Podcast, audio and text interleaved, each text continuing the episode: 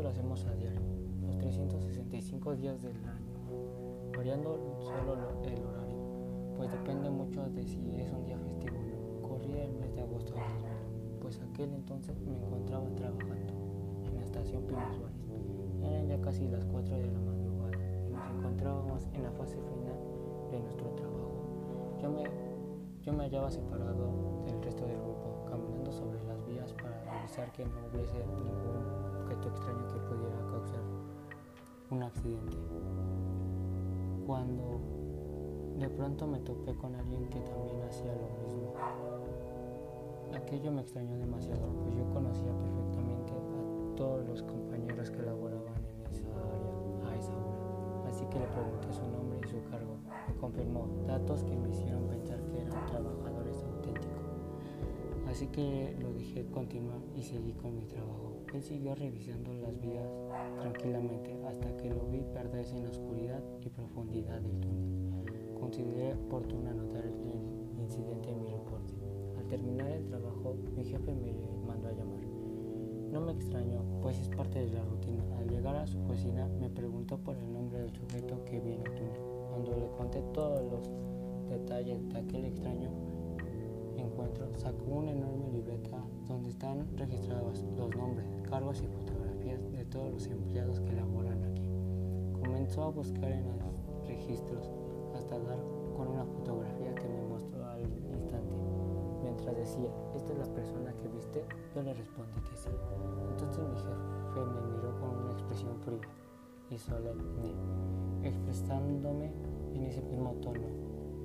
Siéntate muchacho, el trabajador que viste ya tiene ya dos años que, que murió y no eres tú el único que lo ha visto, así que creo conveniente que no le digas a nadie para, que, para no despertar inquietud entre los demás empleados o peor aún entre los usuarios. Lo mejor será traer un sacerdote para que oficie una misa por su entorno descanso. Solo Dios sabe que por qué andaba, por qué anda penando o si tiene deudas pendientes.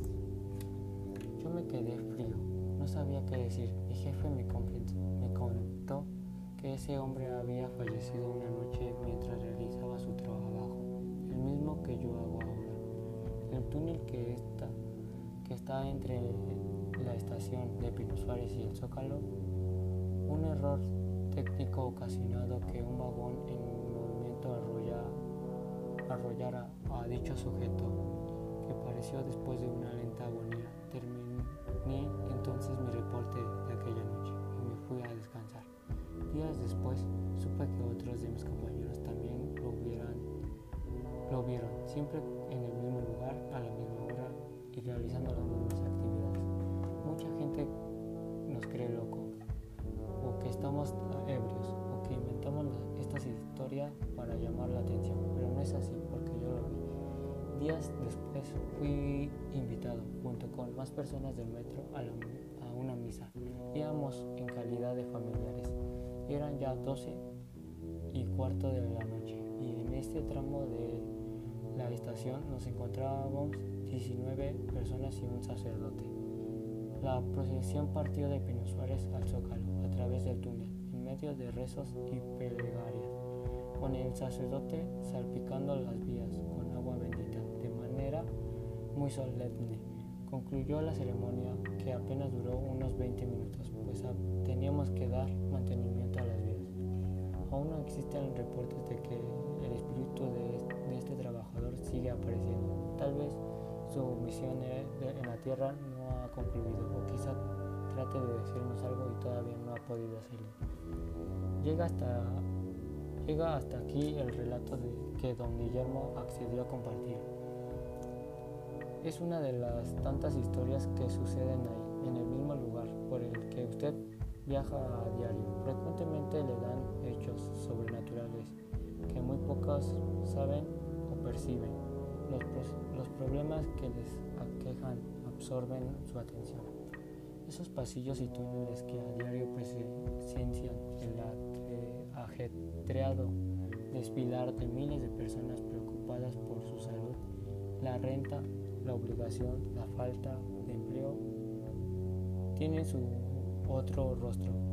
Aquel causa terror y desconcierto. La próxima vez que viaje al metro, amigo lector, permanezca atento, pues usted puede ser el siguiente protagonista de un hecho sobrenatural.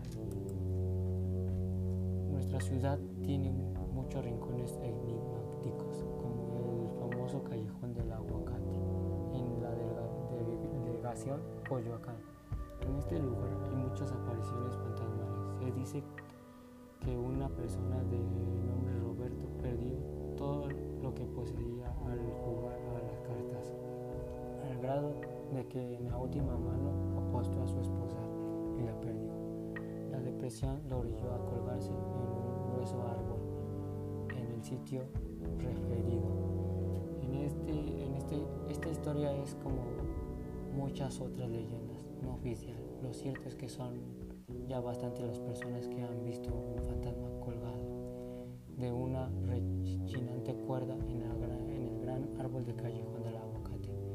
Espacios como este, con antecedentes e historias de terror y muerte, hay muchos, pero ninguno como el que mencionaremos a continuación.